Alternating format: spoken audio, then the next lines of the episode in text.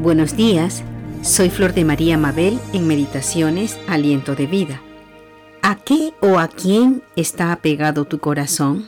Vamos a meditar un poquito en esto. Vayamos al Evangelio de Marcos capítulo 10, verso del 17 al 25. Dice, Al salir él para seguir su camino, vino uno corriendo e hincada la rodilla delante de él le preguntó, Maestro bueno, ¿qué haré para heredar la vida eterna?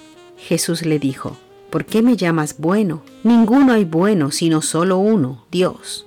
Los mandamientos sabes, no adulteres, no mates, no hurtes, no digas falso testimonio, no defraudes, honra a tu padre y a tu madre.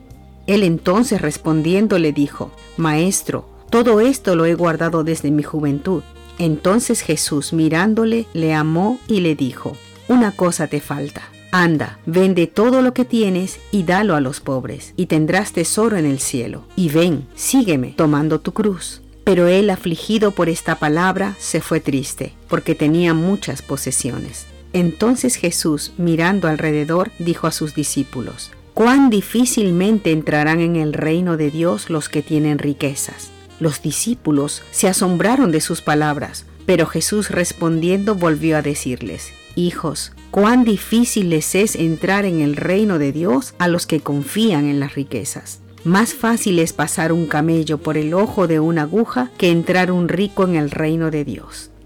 Hermanos, la escritura nos muestra a un joven que le preguntó a Jesús cómo podría heredar la vida eterna. Y Jesús le mostró lo que le faltaba hacer, dejar su amor por las riquezas, su afán por los tesoros materiales, su confianza en las riquezas.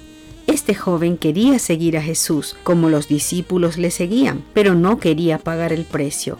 Los discípulos de Jesús lo habían dejado todo por seguirlo, pero este joven no quería pagar ese precio. ¿Por qué le dijo Jesús al joven, esto es lo que te falta? No era porque tenía riquezas, no, era porque su confianza estaba puesta en sus riquezas. Lo que atesoraba su alma eran sus bienes materiales, y Jesús se lo mostró. Era más grande su amor por las riquezas que su deseo de seguir a Jesús y de heredar la vida eterna. El Señor Jesucristo dijo en otra oportunidad que no se puede servir a dos señores, porque amará a uno y aborrecerá al otro. Y Dios quiere ser nuestro único Señor. Él y solo Él quiere ocupar el trono de nuestro corazón.